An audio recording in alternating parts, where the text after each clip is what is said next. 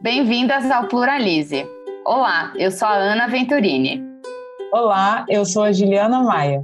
E esse é o Pluralize, o podcast da Pluraliza Consultoria de Diversidade e Inclusão. No episódio de hoje, a gente vai falar sobre integração, engajamento e gestão de equipes remotas. A pandemia da Covid-19, causada pelo novo coronavírus, e as determinações sanitárias de distanciamento social necessárias para a contenção da propagação do vírus, fizeram com que muitas empresas colocassem seus colaboradores e colaboradoras para trabalhar remotamente. O home office se tornou alternativa para que muitas empresas não paralisassem suas atividades.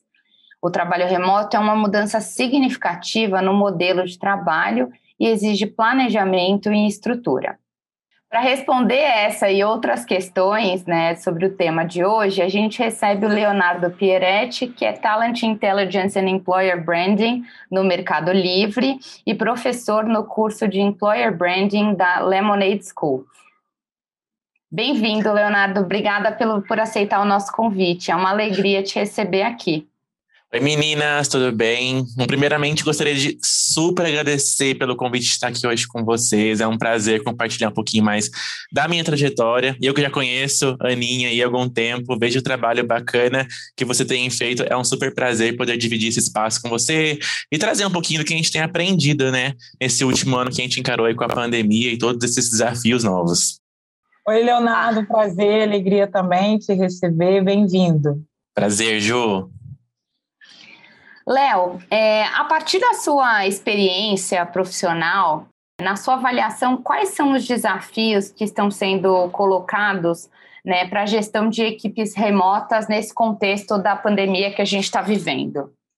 Primeiro de tudo, a gente precisa reforçar muito, Ana, que a gente não está falando simplesmente né, do teletrabalho, do trabalho remoto, como algumas empresas já faziam né, antes da pandemia. É, o que a gente precisa entender é que estamos no contexto da pandemia em que o mundo ficou totalmente diferente. Né?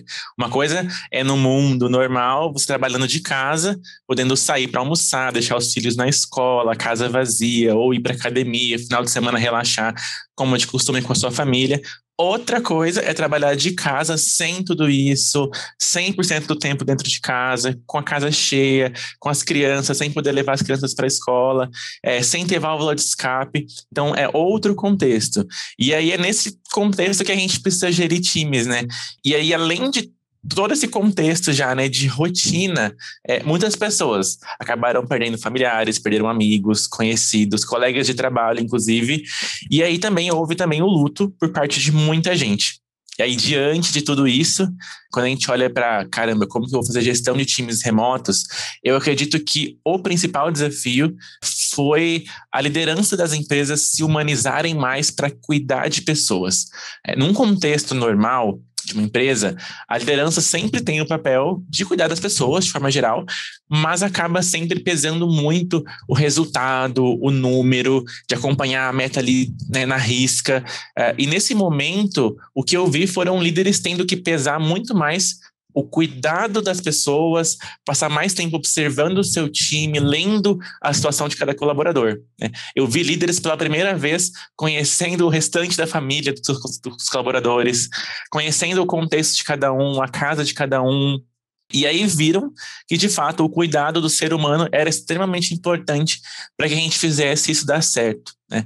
Quando começou a, a pandemia, no, no, março do ano passado, né, quando gente, todo mundo foi para casa, é, se instaurou um pânico geral assim, nas pessoas, e com razão, de tipo, gente, será que eu vou ser demitido? Como será que a minha empresa vai encarar isso? Será que vão reduzir meu salário? O que vão fazer comigo? E nas primeiras semanas a gente viu, de fato, algumas empresas congelando tudo, fazendo algumas demissões pontuais. E aí, com o passar das semanas, a gente viu que a projeção estava só piorando, não, não, não via melhoras. E aí sim a gente começou a ver algumas demissões em massa, algumas empresas fechando operação aqui no Brasil, inclusive. E aí, assim, as pessoas por mais fragilizadas que estivessem, por toda essa mudança de rotina, o luto, e aí entrando o medo na jogada também, é, é, essa, é, esse medo de acontecer alguma coisa, de ser demitido, de enfim, eles, as pessoas começaram a sentir que precisavam mostrar trabalho.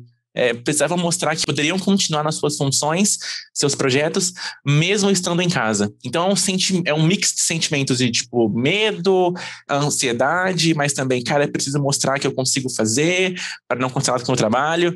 Então foi um mix, né? E estando dentro da área de recursos humanos da, da minha empresa, né, eu vivia um pouco dos dois lados, né? Que era um lado tentando criar uma estratégia para que a gente não tivesse que demitir ninguém.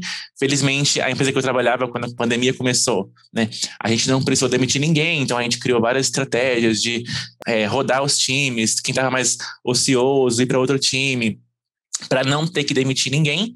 Então eu estava de um lado pensando nessas estratégias, nessas ideias, e de outro lado eu também estava. Mas espera aí, eu também posso ser demitido, né? Assim, o RH também pode ter redução de escopo, de função. Então eu ficava nesse mix de sentimentos, entendendo para onde todo mundo ia caminhar, as empresas. Então, as lideranças, como eu comecei a falar, né, tiveram sim que se humanizar muito para deixar as pessoas trabalharem, fazerem seus papéis, enquanto elas cuidavam, de fato, do ser humano, da pessoa. E aí, cada empresa adotou uma estratégia diferente em relação à gestão desses times, porque absolutamente ninguém sabia como fazer, né? Ninguém sabia de fato como fazer gestão remota na prática dentro de um contexto de pandemia, né? Eu lembro muito nas primeiras semanas do, do, do, dos times remotamente, a galera do RH, todo mundo, né, se mandando mensagem um para o outro. Galera, como que vocês vão fazer aí? Como que vão ser as reuniões? Qual vai ser a ferramenta? Qual vai ser a frequência? Mas ninguém sabia de fato o que estava certo, como começar. E quem ia começando a fazer, via que estava certo, ia compartilhando. Então, respondendo assim, acho que o principal ponto foi a liderança entender isso e se tornar mais humana, de fato. E em segundo lugar, talvez ele tão importante quanto, é, seja a comunicação precisou mudar tudo para que as pessoas continuassem alinhadas do que estava acontecendo, é, de ter visibilidade do que a empresa estava pensando, decidindo, é, como que eu passo para os meus liderados os próximos passos, o que vem pela frente, o que tá bom, o que não tá, mudou tudo, né? Então, acho que para a gente começar o papo, eu colocaria esses dois temas aí como principais desafios.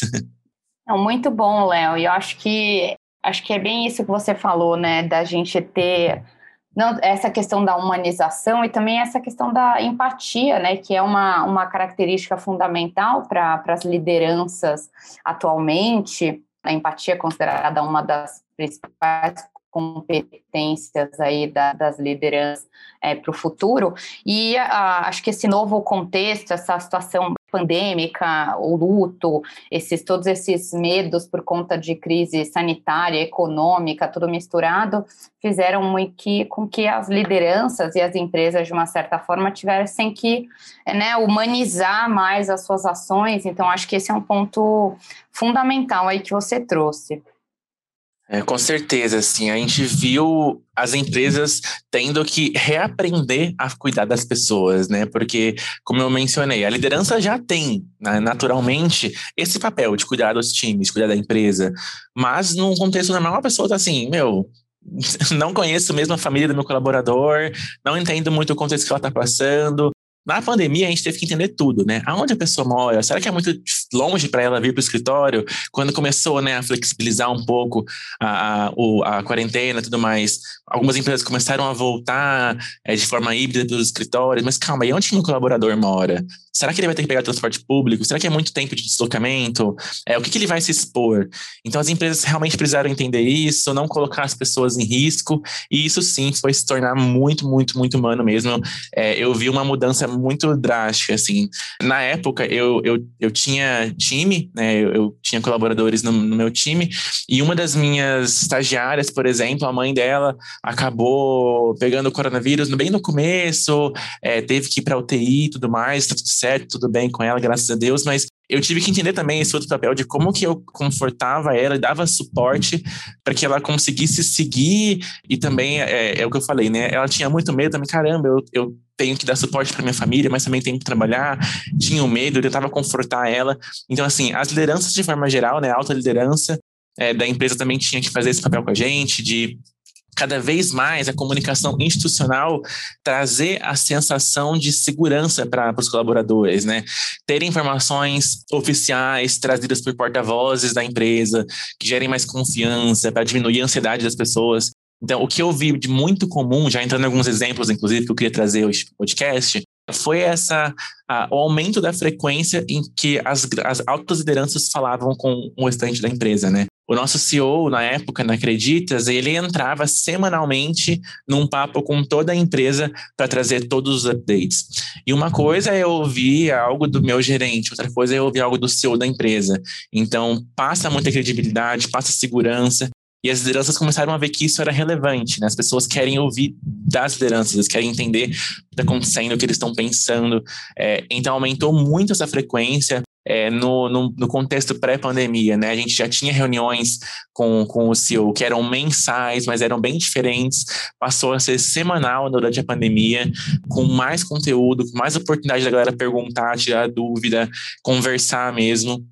E isso, consequentemente, trazia uma sensação de tranquilidade para as pessoas, de caramba, calma, tá tudo bem. As primeiras semanas foram bem caóticas, porque todo mundo estava no, no escuro, ninguém sabia muito para onde e o que ia acontecer, mas com o passar das semanas foi melhorando. E aí essas adaptações de comunicação foram melhorando o clima dentro da empresa.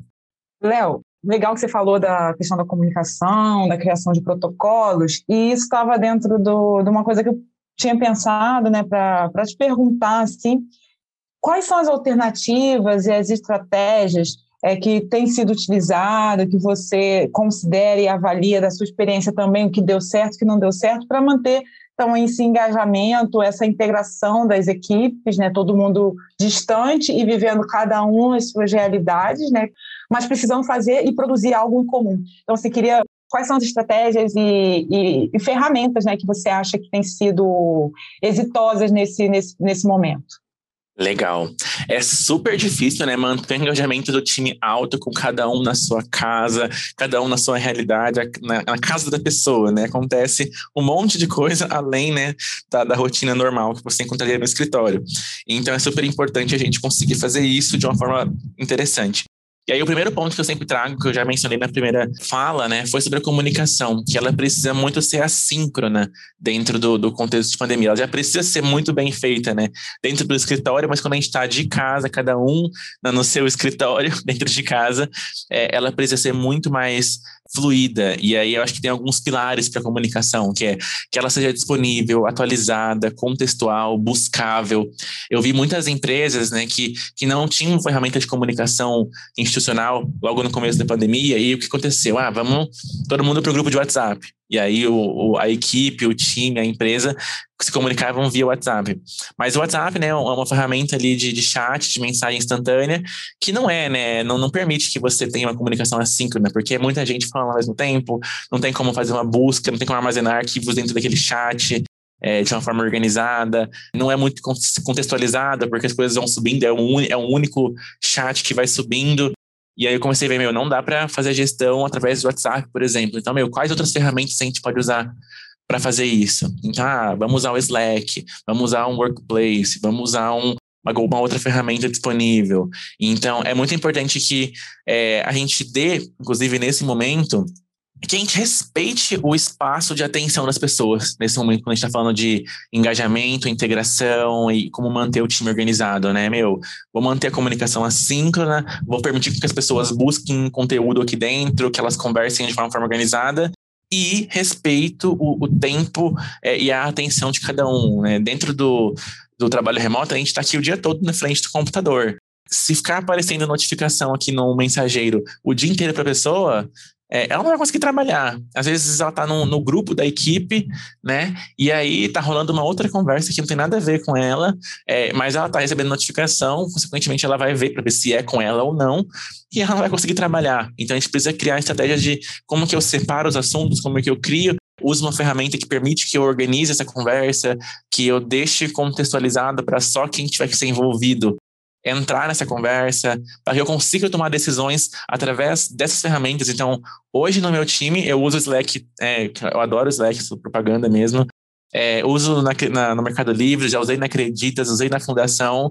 A gente toma, assim, decisão via Slack. Assim, o time está aqui, todo mundo está discutindo, levantei um ponto, vamos tomar decisão. Beleza, não precisa ter uma reunião de meia hora para todo mundo sentar junto Não, vamos levantar o ponto via Slack, todo mundo dá opinião na thread e toma decisão.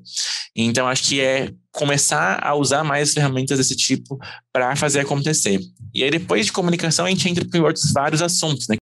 Questão de conhecimento onde estou armazenando tudo isso, né? Eu estou usando o Drive, estou usando nuvem, parar com a ideia de armazenar as coisas no computador, porque daí a pessoa não consegue compartilhar, não fica um trabalho fluido entre o time. Como que eu faço gestão de projetos? Tem alguma ferramenta super visual que as pessoas vão ver o que está todo, todo mundo fazendo? É porque no escritório você consegue ver o que o outro está fazendo, onde ele está passando, qual reunião está rolando, e agora em casa eu não consigo ver nada disso, essa movimentação, é, o que está acontecendo, então eu preciso de um board, eu preciso que as pessoas vejam o que cada um está fazendo. Então aqui a gente usa Trello, a gente usa Pod, para que as pessoas vejam os projetos, vejam o que está acontecendo.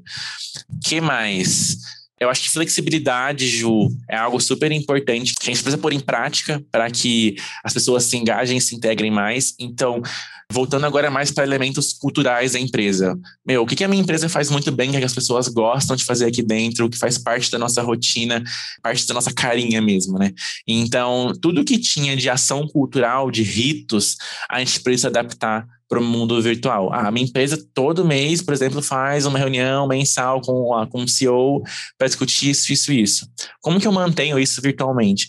Ah, a minha empresa todo final de mês tem é, a celebração da meta, para a gente ver o número das vendas, ver o número de sei do que. Como que eu mantenho esse rito acontecendo? Então, na Acreditas, por exemplo, eu lembro que a gente tinha um rito, uma, uma, uma ação, né, de toda hora do almoço e no final do dia, praticar yoga na, no auditório do escritório. É, como que a gente mantinha isso? Fazia parte da nossa rotina. E a gente começou a fazer a yoga virtualmente, cada um com a sua câmerazinha em casa, com o tapetinho, fazendo yoga. Ah, a gente tinha um, um, café dos três que era super esperado pelas pessoas, as pessoas já entravam na empresa esperando pelo café dos três dela, porque é super bacana, um rito. Como que a gente mantém esse café acontecendo? Então, a flexibilidade para adaptar tudo que tinha no mundo presencial para o virtual. Vai ficar igual? Não vai, mas precisa gerar a mesma experiência, o mesmo sentimento, se possível.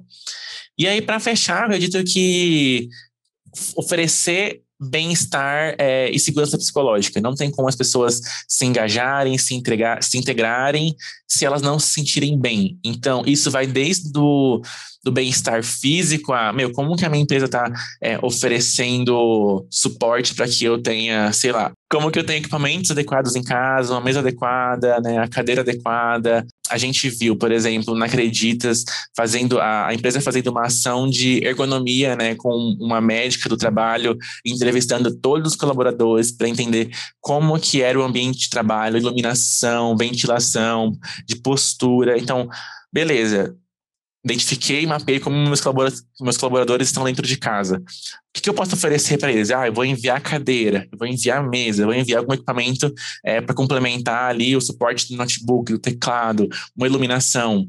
É, ah, eu vou contribuir então com um valor para a pessoa comprar isso. Cada empresa ofereceu isso de uma forma diferente, mas é super, foi super importante isso acontecer, para que as pessoas se sentissem melhor também dentro de casa. E aí, isso fisicamente. E aí, mentalmente, psicologicamente também, como que eu posso oferecer suporte? É, no nosso caso, na Acreditas, no momento que a gente é, começou a pandemia, a gente já tinha, a gente já oferecia um benefício de terapia e meditação online com o Zen Club, e a gente começou a reforçar isso para os nossos colaboradores, né?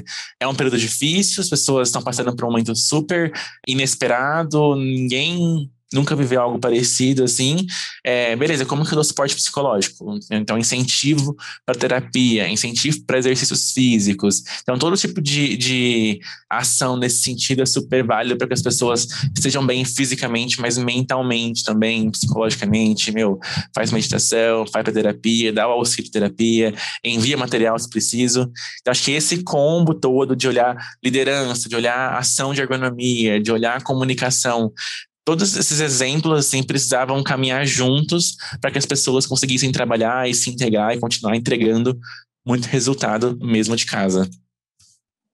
Uau, Léo, muito interessante.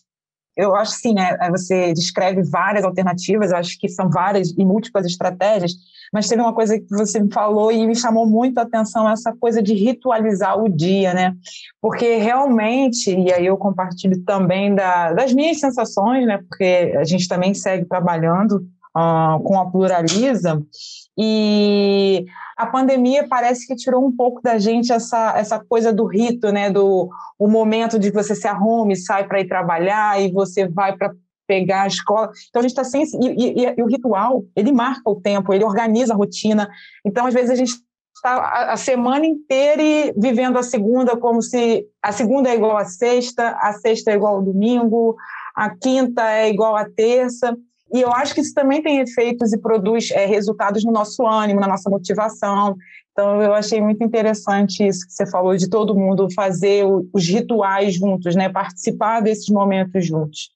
Achei isso muito, muito Ju, bacana. Com, com, com, complementando isso só, a gente fez muita pesquisa, né, ao longo de 2020 para entender se as pessoas estavam felizes, estavam gostando, né, porque a gente começou a lançar um monte de ação. Ah, vamos fazer isso, vamos dar terapia para as pessoas, vamos enviar a cadeira para casa das pessoas, vamos fazer um monte de coisa, vamos implementar tal ferramenta de comunicação, de gestão, mas a gente não sabia que as pessoas estavam realmente gostando, sendo útil ou não. Então a gente fez muita pesquisa para entender.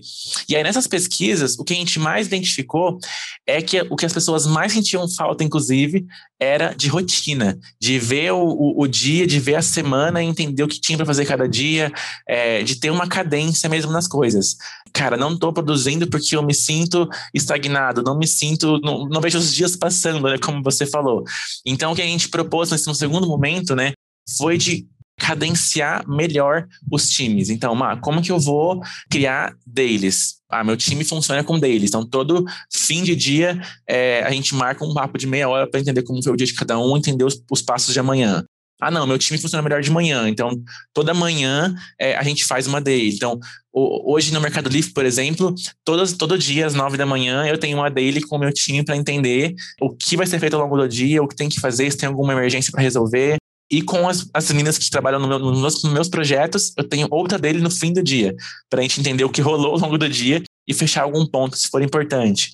Aí tem as weeklies. Ah, beleza. Além das, das deles, a gente marca as weeklies para ir cadenciando também e acompanhando o resultado. Porque no escritório a gente vê um outro, vê as reuniões acontecendo, como eu falei, e a gente vê as coisas saindo do papel. Em casa é mais difícil. Então, como que a gente dá visibilidade, né? E além disso, como que eu faço meu, os meus team buildings, né? Como que eu faço o time todo se reunir? Às vezes eu tenho um time, por exemplo, aqui no Mercado Livre, com mais de 50 pessoas é, no time de recrutamento. Numa daily, o ideal é que você tenha só a sua célula ali, né? Resolvendo problemas e rotinas do dia a dia. Agora, como que eu me integro com os 50 do meu time como um todo?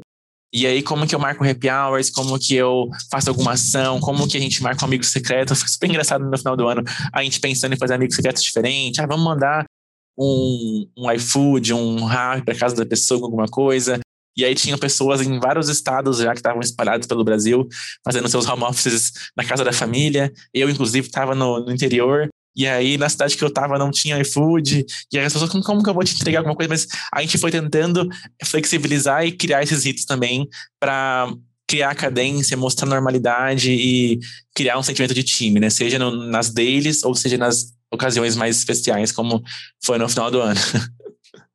Muito legal, é muito interessante isso, e, e, até pensando assim na nossa realidade, né? A gente também enfrentou vários desafios em 2020 desde tentar mudar toda a nossa operação também para o virtual, que a gente estava muito acostumada a fazer tudo presencialmente, né? Palestras, treinamentos, reuniões, a fazer tudo virtualmente. Então a gente também passava a maior parte do dia no Zoom, assim, tive dia que eu, a gente, eu fiquei horas com, com a Ju é, em reunião e tudo mais. E até foi uma coisa interessante que aconteceu, porque a Ju entrou para o time da, da Pluraliza no meio da pandemia. Então, assim, foi toda uma adaptação também para a gente fazer a, o ingresso dela no meio da pandemia, pensar em quais eram os melhores aplicativos para a gente se comunicar, é, organizar a documentação e tudo mais. E aí, pensando nessa, até nisso da, da Juliana ter entrado para o time da Pluraliza durante a pandemia, eu queria que você falasse um pouco sobre essa parte de contratação de, de novos profissionais. Qual que é a importância, por exemplo, do onboarding digital e o que, que você considera que é essencial para manter né, o alinhamento entre as pessoas que estão entrando, as, as equipes que já estavam estruturadas e a própria empresa, né? Como que você acha que isso pode ser feito? Como que funcionou no caso de, no, nos casos que você que viu? Bom, no mundo normal, né, esse momento, esse processo, ele já era extremamente importante, mas na pandemia ele se tornou assim crucial para o sucesso da empresa, do colaborador, porque cada detalhe importa e qualquer erro pode ser fatal nesse, nesse começo, né? É o, o começo do relacionamento, como eu costumo dizer, né? As pessoas estão ali se namorando e aí pá, casou, fechou o, o contrato. E, e, como que a gente faz para não, não, não, não dar nada errado nesse momento, né? Porque assim, qualquer erro ali pode gerar uma contratação errada, uma frustração, uma primeira impressão errada, e aí pode ficar ruim para os dois lados, né? Seja para a empresa que se decepciona, ah, caramba, não era o que eu estava imaginando, ou o próprio colaborador que se frustra porque entendeu errado a cultura da empresa, porque entendeu errado o escopo que ele ia assumir dentro da empresa nova, é, e aí se torna acabando, acaba sendo mais um problema de comunicação também. Né? Então, várias das coisas né, resumem, se resumem em comunicação, porque a gente precisa aprender fazer comunicação de uma hora para outra com cada um dentro de casa. Então, nesse sentido, né, de novas contratações, de, de onboard e tudo mais, tudo isso começa no processo seletivo, né? O processo de seleção ali é onde as pessoas começam a se encantar pela empresa, a conhecer a empresa, a conhecer o desafio.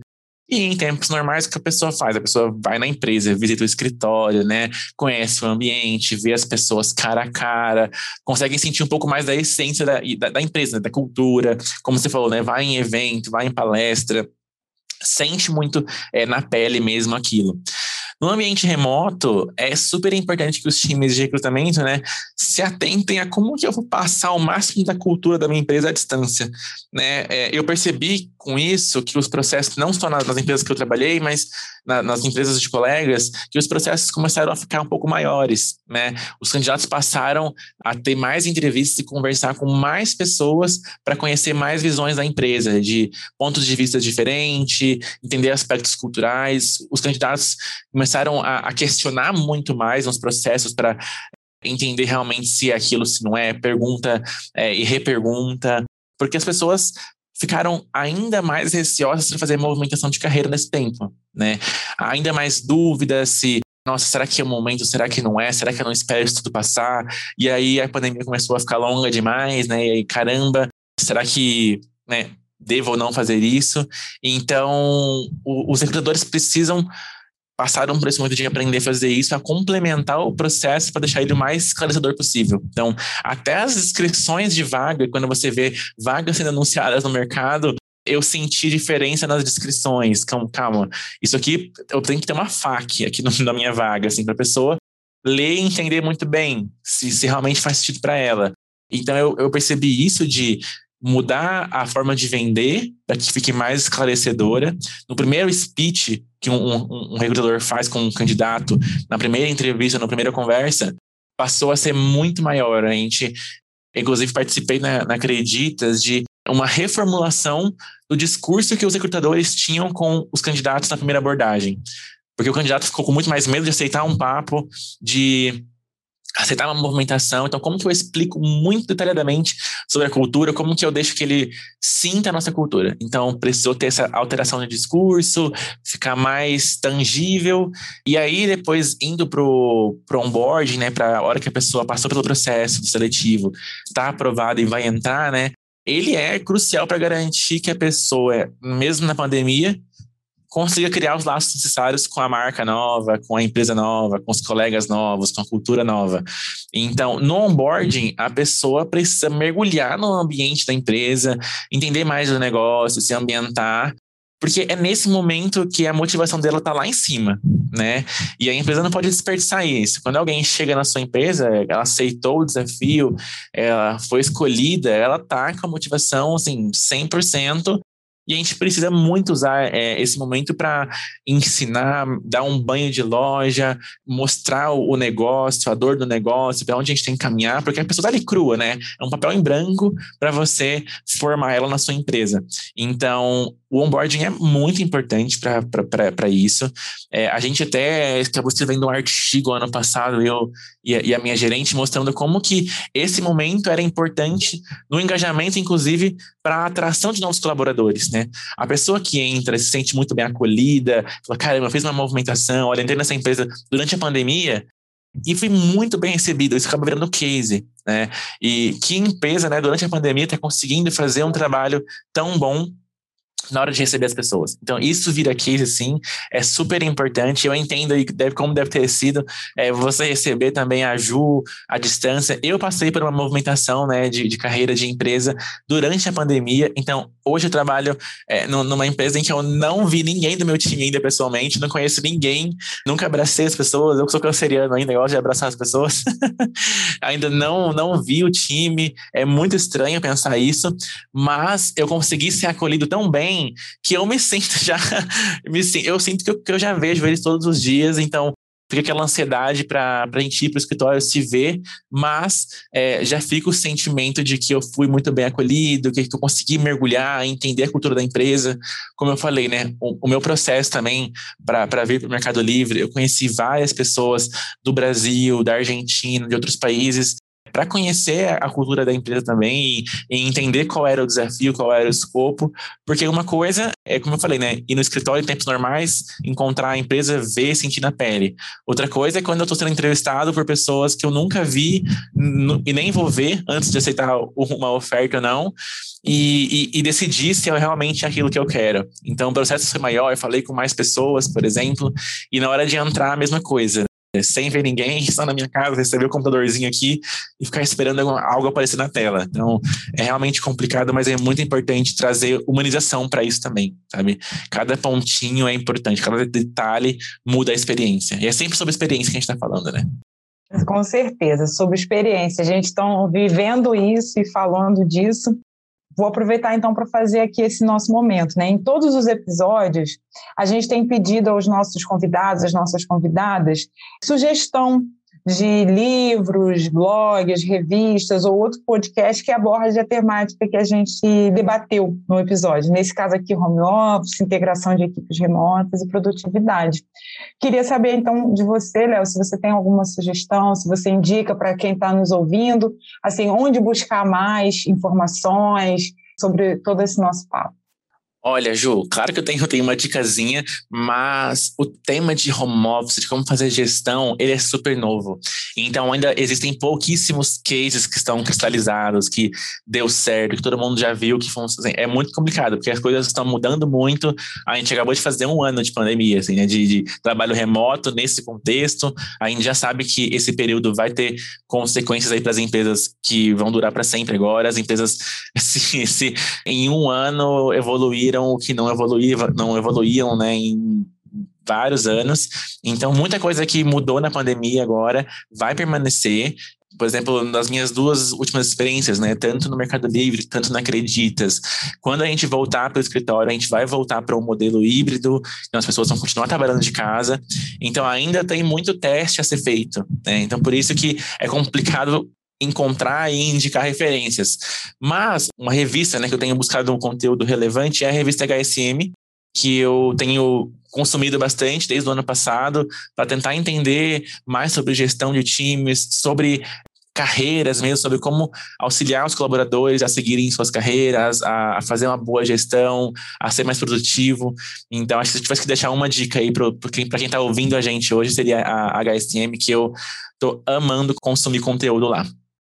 Leonardo, muito obrigado por participar do Pluralize. Fica já o nosso convite para você retornar outras vezes para falar sobre esse tema e outros temas. Né? A gente sabe que o cenário, a pandemia, o modelo de trabalho, você já falou até do trabalho híbrido, então, assim, convidado para retornar. Foi uma alegria ter você aqui com a gente.